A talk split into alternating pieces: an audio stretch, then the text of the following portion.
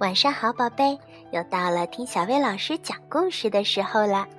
今天小薇老师要继续给你讲贝贝熊一家的故事，故事的名字叫《知足常乐》。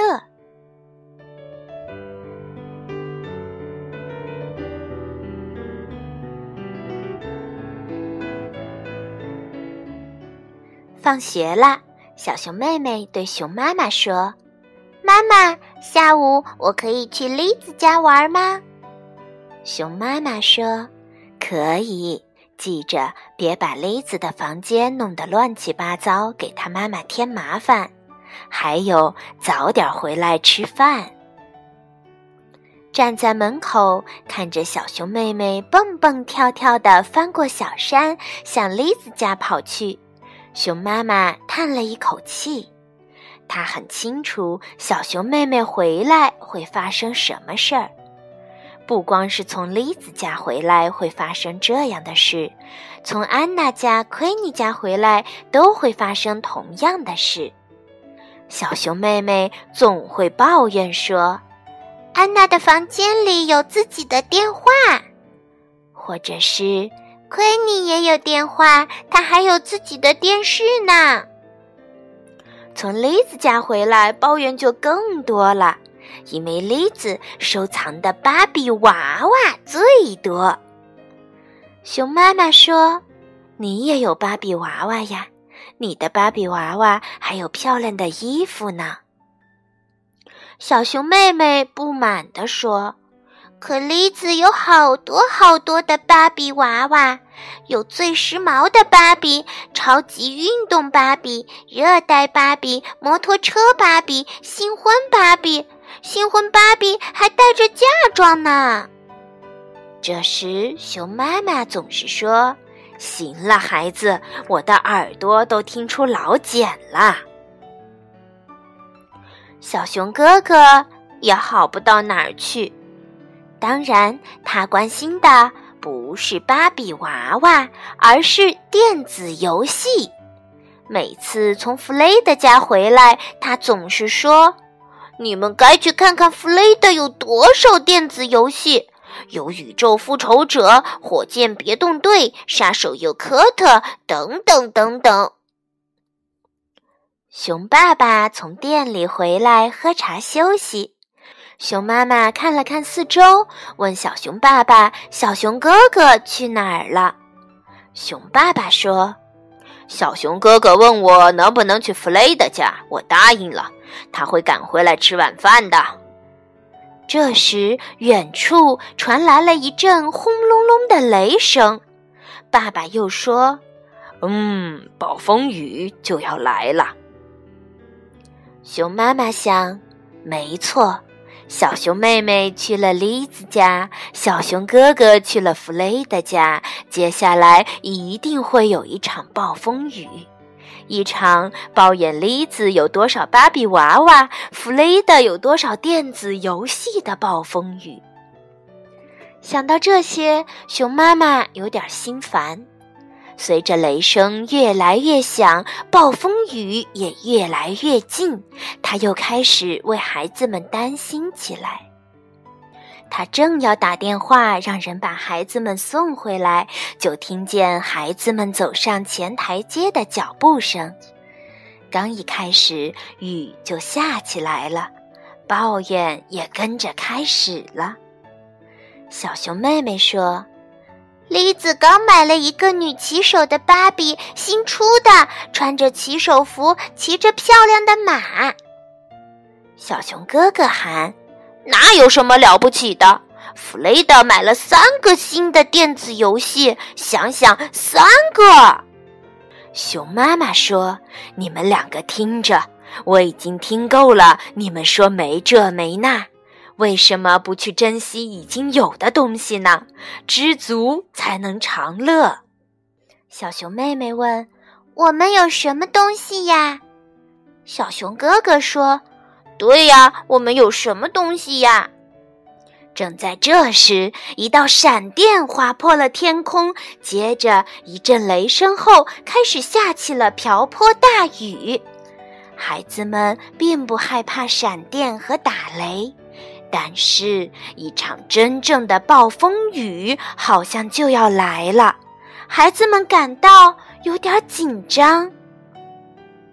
熊妈妈说：“住在这样一座温暖舒适的房子里，天气再怎么变也不怕，这就是一件该知足的事。”这时，雨下得更大了，风猛烈地拍打着窗帘，把雨吹进屋里。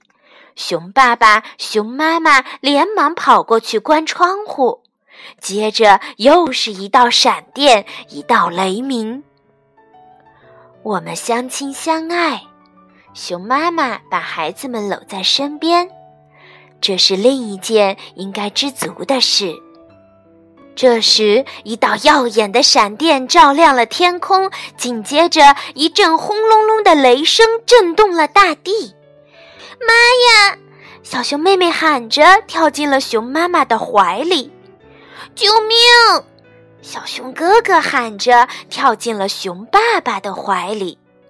熊妈妈说：“有爸爸，有妈妈，爱你们。”灯开始忽明忽暗，闪了几下，灭了。熊爸爸说：“有一个会在壁炉里生火的爸爸。”很快，壁炉里燃起了跳跃的火焰。熊妈妈说：“还有一个会煮热可可的妈妈。”他把一个罐子吊在火上，不一会儿，全家坐在热乎乎的火炉旁，喝着又香又甜的热可可。嗯，该多知足啊！暴风雨越下越大，闪电越闪越亮，雷声也越来越震耳。小熊妹妹结结巴巴地说。刚刚刚才那道闪电好像就在我们的头上。别害怕，离我们至少还有五千英尺远呢。爸爸，你怎么知道的？这不难，你们看，声速比光速慢得多。看见闪电就开始数秒数，一、二、三，直到听见雷声。这样就能算出来闪电离我们有多远，每秒按一千英尺计算。正说着，又是一道闪电，孩子们开始数起来：一、二、三。刚数到四，就听见一阵轰隆隆的雷声。小熊妹妹说：“闪电离我们大概四千英尺远。”完全正确。屋外暴风肆虐地刮着，暴雨猛烈地下着，在坚固的树屋里，贝贝熊一家又舒适又暖和。暴风雨越来越大，他们喝着热可可，数着雷声，就这样打发着时间。熊爸爸给孩子们讲了什么是闪电，什么是打雷。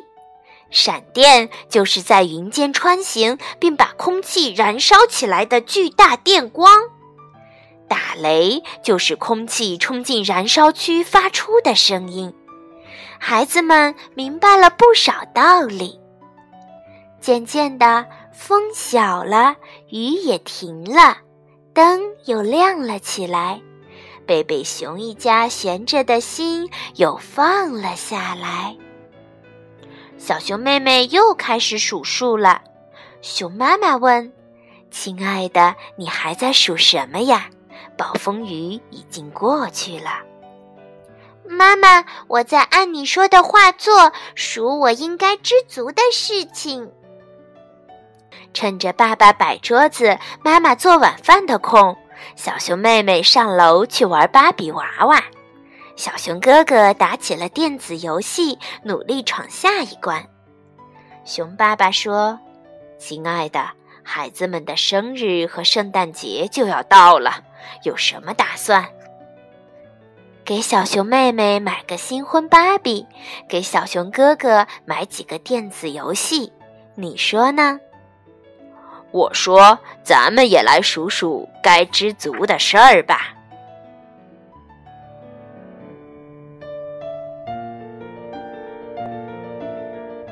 宝贝儿，当你在外面瞪大了眼睛看见好东西的时候，可别忘了你的家里也有许多好东西哦。好啦，今天的故事就到这儿，晚安，宝贝。